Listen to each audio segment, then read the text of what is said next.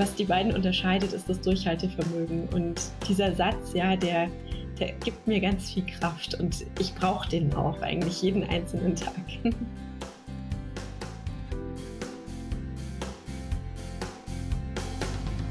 Hier ist der Matthias von Confi. Hallo und herzlich willkommen. Und zwar habe ich gesprochen mit Dr. Martina Weifenbach über ihre Promotion, ihr Buch, die Gründung von Mindway. Ich würde sagen, hört da mal rein. So, Martina, erstmal schön, dass du da bist. Grüß dich. Ich glaube, du sitzt in Bayern, richtig? Das ist richtig und schön, dass ich da sein darf. Im Allgäu, oder? Genau, im schönen Allgäu heute. Herbstlich, schön und fast zu warm. Fast zu warm. Fast zu warm. Wir in Berlin nicht äh, behaupten im Moment. So, vielleicht hat ja das Allgäu auch ein bisschen was mit deinem Lebensweg schon zu tun. Könntest du uns einmal so abholen, was du schon äh, gemacht hast, wie das äh, bisher so von, vonstatten ging und wie du hier und heute gelandet bist? Ja, also das Allgäu hat tatsächlich was mit meinem Lebensweg zu tun. Ich bin hier geboren, aufgewachsen, irgendwann dann mit der ersten Bachelorarbeit bei Daimler in Berlin gelandet ähm, und das war eigentlich so mein erster Kontakt zu dem Thema Entwicklung. Das war im Bereich Vertrieb und Training. Und das hat mich sehr bewegt, die Zeit damals in Berlin. Und ich glaube, das ist auch mit ein Grund, dass mein Herz in Berlin hängen geblieben ist. Also ich lebe ja in Berlin und im Allgäu. Und irgendwie, dass mein Herz auch an dem Thema, wie entwickelt man eigentlich Führungskräfte, wie kann man Veränderungen gestalten und ja, irgendwie auch, was bedeutet eigentlich Digitalisierung und Innovation? Also das sind auch Themen, die dann später noch dazu gekommen sind bei mir.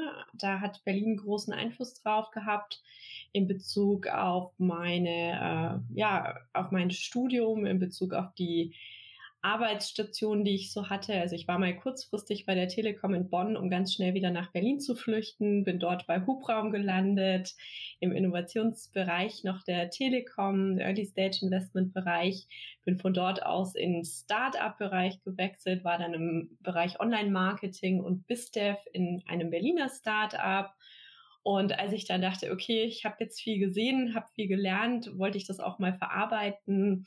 Das konnte ich ganz gut tun im Rahmen einer Promotion zum Thema digitale Geschäftsmodell Innovation in Berlin und St. Gallen und in Berkeley, wo ich Innovationsprozesse analysiert habe. Also wie kommt ein Startup zur ersten Business-Idee? Wie kommt es dann zum ersten Geschäftsmodell? Aber auch, wie ja, wie können im Prinzip innovative Start-up-Business-Model-Ideen dann wieder Mittelstandsunternehmen und Corporate-Unternehmen in Bezug auf Innovation unterstützen, beflügeln. Und ja, aus diesem ganzen Weg, ja, und den vielen Erkenntnissen über Innovation, Digitalisierung und Veränderung ist irgendwann die Idee entstanden, daraus ein eigenes Unternehmen zu gründen, das mit Achtsamkeit zu kombinieren, weil ich glaube, Veränderung steht und fällt immer bei uns selbst, bei den Menschen und das hat mich zu Mindway gebracht und ja, zu dem Unternehmen, das für das heute mein Herz ganz besonders schlägt. Jetzt klingt das relativ geplant. Ne? Zunächst Corporate äh, ähm, und Startup, da lernen, dann sozusagen an der Uni validieren und dann selbst umsetzen im Unternehmen. Äh, würdest du sagen, geplant oder ist das so gekommen? ist das geplant oder ist das so gekommen? Jetzt sind wir ja kurz vor Weihnachten und ich muss gerade an meine erste Telekom-Weihnachtsfeier denken. Und dann stand ich mit einem Kollegen vor diesem Stand und habe mich umgesehen und mir gedacht, das ist schon der Wahnsinn, ja, wo, wo man so landet in den frühen Lebensjahren. Aber ich habe damals zu diesem Kollegen beim Glühwein gesagt, ich glaube, wenn ich irgendwann mal Kinder habe, will ich denen lieber erzählen, dass ich so mutig war, was eigenes zu gründen, als in diesem sicheren Hafen zu bleiben. Und vielleicht kann man so sagen, ja, war geplant. Ähm, die Promotion war auf jeden Fall immer ein Traum. Und ich bin sehr dankbar, dass ich es gemacht habe, weil es doch die Basis heute gibt für ganz viele Themen, die man so fundiert betrachten kann, für Methoden, auf die man sich berufen kann und eben auch Erkenntnisse über wirklich sehr, sehr komplexe Dynamiken, wenn wir so auf das Thema Digitalisierung, digitale Transformation und was bedeutet das eigentlich schauen. Wie hat der Kollege von der Telekom damals darauf reagiert, als du das gesagt hast? Der wollte auch gründen. Der ist ah, aber okay. immer noch bei der Telekom. ja, so kann es gehen. Ne? So, du hast es schon angesprochen, äh, das ähm, Thema Startup ähm, und euer Startup Mindway. Das machst du zusammen mit deinem Mann. Genau. Äh, worum geht es denn da genau? Worum geht's genau? Mm, es geht um jetzt erstmal die Schlagworte Achtsamkeit, Innovation und New Work. Und warum genau diese Verbindung? Es geht im Prinzip darum, Menschen in Unternehmen auf diesem Weg der Veränderung zu begleiten. Und wie? Indem man die Menschen erstmal achtsam zu sich selbst bringt und auch über Themen wie Potenziale, Stärken, Schwächen, Entwicklungswege spricht, um die Menschen eigentlich zu empowern, Führung und Verantwortung in dem Kontext der Veränderung zu übernehmen, um das dann weiter auch mit dem Team voranzutreiben. Ja, und dafür haben wir eine sogenannte Mindway Academy, Kurse online, die begleiten zu unseren Trainings vor Ort oder heute weitestgehend digital sind. Okay, und ähm, dieses Thema Achtsamkeit, wie, wie bist du darauf aufmerksam geworden? Das war in größten Teilen in Berkeley, also vielleicht einen Schritt zurück in meiner Zeit bei der Telekom hatte ich einen relativ schweren Unfall und ich war immer ziemlich sportlich. Ähm, ja, was man halt so macht, Rennen, Laufen, Tennis spielen, Squash. Und nach diesem Unfall gingen viele von diesen Sachen nicht mehr, weil ich mir da ganz schlimm das Sprunggelenk verletzt hatte. Und so kam es dann irgendwann, dass ich mir Alternativen suchen musste. Und eine Alternative war dann irgendwann das Yoga. Und in meiner ersten Yogastunde in Berlin habe ich mir gesagt, ich, ich werde Yogalehrerin. Irgendwie kam das dann so. Und ja, dann bin ich damals in Berkeley angenommen worden an der Uni und habe mir gedacht, okay, ich kann das jetzt nur machen, wenn ich das mit einem nicht konventionellen CV-Schritt kombiniere. Und so habe ich eine Yogalehrerausbildung in San Francisco gemacht, im Prinzip parallel zum Abschluss meiner Doktorarbeit und gemerkt, wow, diese, dieses ganze Thema Yoga und Achtsamkeit, ja, das macht mich kreativer, es macht mich leistungsfähiger, mir geht's besser, ich bin glücklicher, ich bin zufriedener, meine Beziehungen werden besser und da muss doch was dahinter stecken. Und das Thema Kognition war eh schon Teil meiner Doktorarbeit und in Berkeley habe ich dann mich noch ein bisschen mehr so mit dem Thema Neuroscience befasst, was passiert eigentlich im Kopf und was passiert eben auch im Kopf, wenn man achtsam ist. Und ja, so kam das irgendwie alles und dann bin ich zurückgekommen nach Berlin und dann, ich sage immer, manchmal kommen so die ersten Tropfen, die höhlen dann den Stein und irgendwann wird es ein Bach und so ungefähr war das mit der Achtsamkeit. Jetzt ist das ein Thema, was, was gerade viel äh, oder in aller Munde ist. Ne? Und ähm, manchmal kommt es mir so vor, als wüsste gar nicht jeder genau, ähm, oder es, es gibt vielleicht auch keine einheitliche Definition für das Thema Achtsamkeit. Was ist das denn für dich vielleicht in wenigen Sätzen? Hm. Also die Achtsamkeit heute in der Definition, die beruft sich ganz oft auf John Kabat-Zinn. Das ist der Begründer des Programms Mindfulness-Based Stress Reduction, der das Ganze auch so ein bisschen aus dem spirituellen Kontext gehoben hat. Ich glaube, das ist immer noch mal wichtig, das vorzuschieben. Und der sagt, Achtsamkeit ist Präsenz über den aktuellen Augenblick wertungsfrei und mit Mitgefühl. Und so würde ich das eigentlich auch definieren. Also dieses ganz Dasein jetzt und im nächsten Moment wieder ganz Dasein und wieder Dasein. Und für mich ist es ein Unterschied zu Achtsamkeitspraktiken wie zum Beispiel Meditation und Yoga. Also die unterstützen das, aber letzten Endes ist Achtsamkeit ein Zustand der Präsenz. Und äh, gibt es vielleicht so Tipps, die du geben kannst, ähm, was auch vielleicht du nutzt, um nicht so vom, vom Alltag überrollt zu werden und, und präsenter, achtsamer zu sein? Hm. Ich versuche ja immer klar zu machen oder Menschen dafür zu sensibilisieren, dass im Moment sein immer wieder im Moment sein bedeutet. Und vom Alltag überrollt zu werden, ist genau das nicht. Das bedeutet nämlich ganz oft sich gar nicht mehr bewusst zu sein, was genau jetzt passiert. Und da kann man so Kleinigkeiten machen. Also ich hatte am Wochenende Besuch von einer guten Freundin und dann habe ich ihr einen Kaffee gemacht und dann hat sie zu mir gesagt, also ich habe das Gefühl, wenn du einen Kaffee machst, dann bist du ganz präsent irgendwie mit Milch aufschäumen und nochmal in die Bohnen reinriechen und dann den Kaffee irgendwie zubereiten.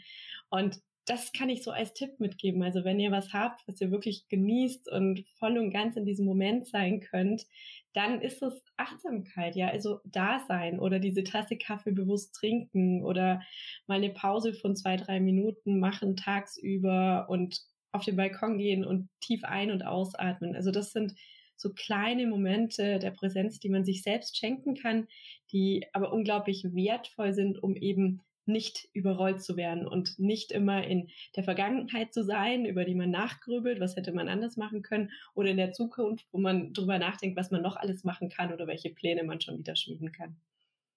Und das gilt ja fürs Privatleben ähnlich wie, wie fürs Geschäftsleben. Ne? Und das Thema Geschäftsleben und auch was Teams angeht, setzt er dann mit Mindway und der Mindway Academy um. Genau, genau. Ja, also ich meine, da kann man auch ganz viel Achtsamkeit üben. Ja, bin ich präsent im Gespräch mit meinem Kollegen oder mit meiner Kollegin? Wie höre ich gerade zu? Wie bin ich da? Ähm, ich habe ein digitales Meeting. Stolper ich da gerade rein, weil ich aus dem Zoom-Call von gerade eben einfach rausgeflogen bin, um in den nächsten reinzufallen? Oder ähm, ja, atme ich vielleicht noch zwei, dreimal bewusst ein, bevor ich auf Eintreten in den Zoom-Raum klicke. Also das sind alles so Sachen, wo man die Präsenz auch wirklich bewusst ins Tun, also ins Arbeitstun einbringen kann. Sehr, sehr spannend. Äh, jetzt möchte ich ein Thema noch mit dir besprechen, was ich sehr, sehr äh, spannend genauso finde. Ich hatte schon immer selbst den Traum, mal ein Buch zu schreiben. Ich habe auch als, als Kind immer mal wieder ein Buch angefangen ne, und dann so äh, zehn Sätze geschrieben und irgendwie wieder liegen lassen. Ähm, und dachte mir immer, ey, ist, äh, das ist ja unfassbar. Wie schaffen das Leute, 200, 300, 400-seitige Bücher zu schreiben? Du hast das gemacht. Äh, worum geht's da in dem Buch? Also ich glaube, 300 Seiten sind es nicht, aber ja, ich, ich habe es geschafft. Kurze Frage an dich. Hast du Tagebuch geschrieben? Nein, also auch das angefangen, angefangen und nie durchgezogen. Okay, ich habe gerade gezählt. Ich sitze hier so vor meinen Tagebüchern. Ich glaube, das erste habe ich wirklich in der ersten Klasse angefangen. Das sind mittlerweile 20 oder so. Das ist total lustig. Ähm, ja, ich hatte wirklich auch schon immer den Traum, ein Buch zu schreiben. Habe das auch öfter angefangen, wieder verworfen. Ich habe mein also ein Fiction-Book geschrieben, so ich weiß gar nicht, wann das war, 2004 nach dem Abi. Ähm, und dann natürlich die Promotion, die ja eigentlich auch ein Buch ist. Und was für mich an der Promotion hängen geblieben ist, war so dieses Thema, ich will das Thema der Promotion nochmal breiter denken dürfen. Also wenn du promovierst, dann fokussierst du dich ja sehr auf deine Fragestellung und man sagt immer so, man muss sich die Welt vorstellen wie so eine Scheibe und am Ende, der, du, du startest in der Mitte und am Ende der Promotion bist du wie so eine kleine Erbse irgendwo am Ende sozusagen von der Erde auf der Scheibe und kein anderer Mensch versteht mehr, wie du da hingekommen bist und so hat sich das ein bisschen angefühlt nach der Promotion. Also man ist ein Experte in einem ganz kleinen Gebiet, wo viele andere Menschen eigentlich sagen, was willst du denn mit diesem Wissen? Und das Buch, also diese Verknüpfung aus Achtsamkeit, Innovation und Digitalisierung mit Anbindung an, wie verändert sich die Arbeitswelt, das war für mich wie so ein Weg, mich wieder von diesem Rand der Scheibe zurückzubewegen in irgendeiner Form. Und ich kann dir das gar nicht so richtig beschreiben. Ich hatte da, also ich habe irgendwann mal auf einer Fahrt, einer Zugfahrt von Berlin nach Hamburg, habe ich das Exposé geschrieben. Das Exposé habe ich dann an Springer geschickt und habe innerhalb von, ich glaube, einem Monat oder zwei dann einen Vertrag gehabt über dieses Buch und dann hatte ich halt auch Druck, ja. Also dann habe ich mir einfach selber meine Timeline gesetzt, habe gesagt, so in zwölf Monaten muss das Ding geschrieben sein und abgegeben und dann hatte ich viele Bahnfahrten in dem Jahr und zwölf Monate später war das Buch fertig, war abgegeben und ähm, ja, hat mir auch richtig gut gefallen, wenn ich selbst wieder durchgelesen habe und ich hatte immer wieder diesen Moment, wo ich mir dachte, wer hat das eigentlich geschrieben? Also das ist ja irgendwie cool. und so geht's mir heute auch noch manchmal, dass ich es durchlese und mich total darüber freue, über die Inhalte, weil ich mir denke, oh ja, da kann ich richtig was davon lernen. Also so ungefähr war der Prozess. Der ist irgendwie passiert und hat Spaß gemacht. Cool. Das heißt, du hast gesagt, in zwei Monaten? In zwölf. In zwölf. Ja, ich wollte ja. ich habe es ja schon gesehen. Das, das äh, hätte mir jetzt Angst gemacht. äh, ich finde das, ich das Thema spannend. Wie läuft, wie läuft das ab? Also du hast gesagt, du hast an, an Springer das Exposé ähm, geschickt. Ähm, hätte, wäre da nichts gekommen, hättest du noch andere Verlage abgeklopft? Äh, wo kommt dann der Lektor her? Gibt es einen Lektor? Ähm, und dann natürlich, wenn es fertig ist, wie, wie läuft das ab? Äh, mhm. Wer verkauft? Äh, wer kriegt wie viel vom Kuchen ab? Das sind alles Fragen, die finde ich total spannend. ich weiß gar nicht, ob ich darüber sprechen darf. So, also wir machen das einfach mal. Das hätten wir vielleicht vorher klären sollen. ähm, also man muss Verlage abklopfen. Das hatte ich ja im Prinzip ja so ein bisschen jetzt schon beantwortet. Ich weiß gar nicht, hatte ich Glück, hat's gepasst? Ähm, also ich habe das wirklich so gemacht. Ich habe mich hingesetzt, habe mir den entsprechenden Editor in Chief rausgesucht, der spannend wäre im Fachbuchbereich. Bei Springer habe die E-Mail-Adresse gegoogelt, habe sie gefunden, habe ihm die E-Mail geschrieben mit dem Exposé. Daraufhin kam, klingt spannend. Dann wurde ich weitergeleitet an die entsprechende ähm, Ansprechpartnerin und das war ein total entspannter Prozess. Ähm, ich hätte zwei, drei andere Verlage noch im Hinterkopf gehabt, weil ich in der Promotionszeit schon ein, zwei ähm, Buchbeiträge veröffentlicht hatte und die hätte ich dann als nächstes angesprochen, einfach weil die mit meinem Namen vielleicht schon was hätten anfangen können, aber das hatte sich damit dann eigentlich erledigt. Ähm, das Lektorat wurde somit auch vom Verlag übernommen. Das war total schön. Das hat auch super funktioniert. Also ich habe dann im Prinzip immer mal wieder was drüber geschickt und habe dann Rückmeldungen bekommen und am Schluss wurde das ganze Buch nochmal in einem Lektorat ordentlich überarbeitet. Das fand ich auch sehr schön, weil ja, man fühlt sich dann einfach wohler damit. Und dann hast du noch gefragt, wie läuft die Promotion? Also das ist so eine Sache, ich habe mir da wirklich viele Gedanken gemacht. Ich glaube, man hätte da noch viel mehr machen können. Letzten Endes hatte ich das Gefühl, die Promotion habe ich gemacht. Ähm, ich habe viel über LinkedIn verteilt, Videos dazu gemacht, viel gepostet, auf Twitter, auf, so, auf anderen Social Media, habe eine Book Release Party gemacht, habe dann bringe das Buch jetzt eigentlich in jede Keynote, in jeden Vortrag mit rein, habe ähm, ich weiß gar nicht bestimmt 50 verschiedene Podcaster, Magazine, Zeitschriften angeschrieben, ob sie darüber berichten wollen. Da kamen auch Rückmeldungen, also wahrscheinlich unter 10 Prozent, aber immerhin. Und habe halt irgendwie versucht, das so voranzubringen. Über größere Zeitungen habe ich das auch versucht, da kam gar keine Rückmeldung. Kleinere Zeitschriften im Bereich HR, da kam Rückmeldung, da hatten wir dann auch viele Beiträge, gerade so im letzten Jahr, die wir dann natürlich auch wieder immer bei Mindway ja so mit andocken. Mm, das große Geld verdient man damit nicht, also ich zumindest nicht, vielleicht jemand anderes schon. Ähm, ist auch für mich ein Learning, ja, in Bezug auf Fragen, die ich mir fürs nächste Buch stelle. Also wie möchte ich da das Look and Feel machen, wie möchte ich es gestalten, äh, wie möchte ich dann vielleicht noch näher an die Zielgruppe ran und das noch mehr als ein Buch, das nicht nur Inhalt vermittelt, sondern auch Freude. Aber das ist dann der nächste Schritt. Also man merkt, ich denke schon wieder weiter, wie man das nächste Buch dann gut promoten könnte oder vielleicht noch viel besser. Spannend, okay. Also äh, ich rufe dich an, wenn ich mal wieder einen äh, Versuch wage. ich bräuchte aber erstmal ein Thema. Naja. Äh, jetzt haben wir ja quasi über drei große Projekte geschrieben, äh, gesprochen. Ne? Ähm, Promotion ist ja durchaus mal ein Projekt, Startup äh, noch ein etwas größeres Projekt und Buch.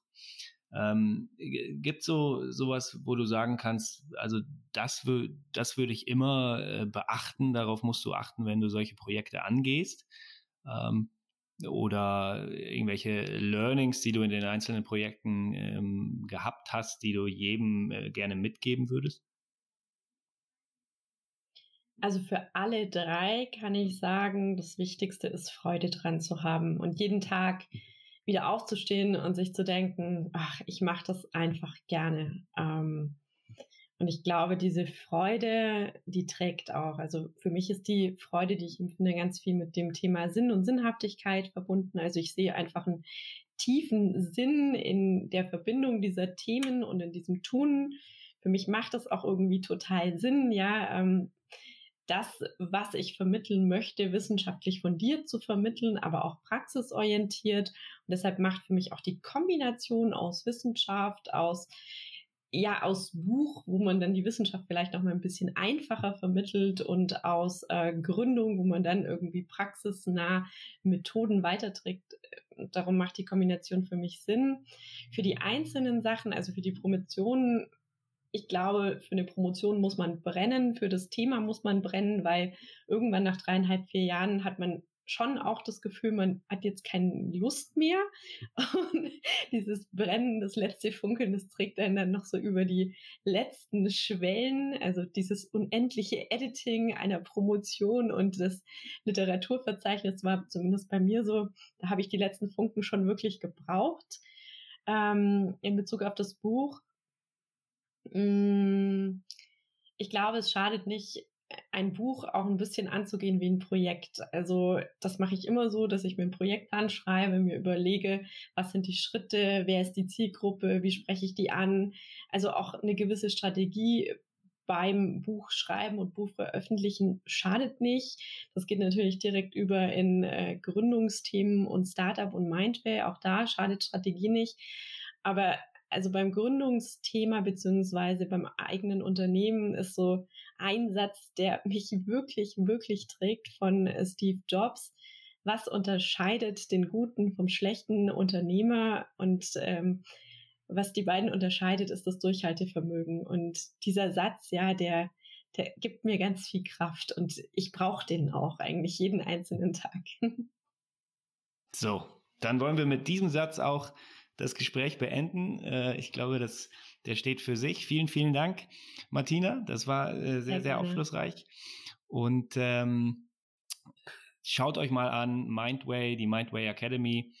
Ähm, vielleicht für euch, für euer Team, für euer Unternehmen ähm, was dabei. Vielen, vielen Dank, Martina, und noch viel Spaß im Allgäu. Dankeschön, danke für die schönen Fragen. Ciao.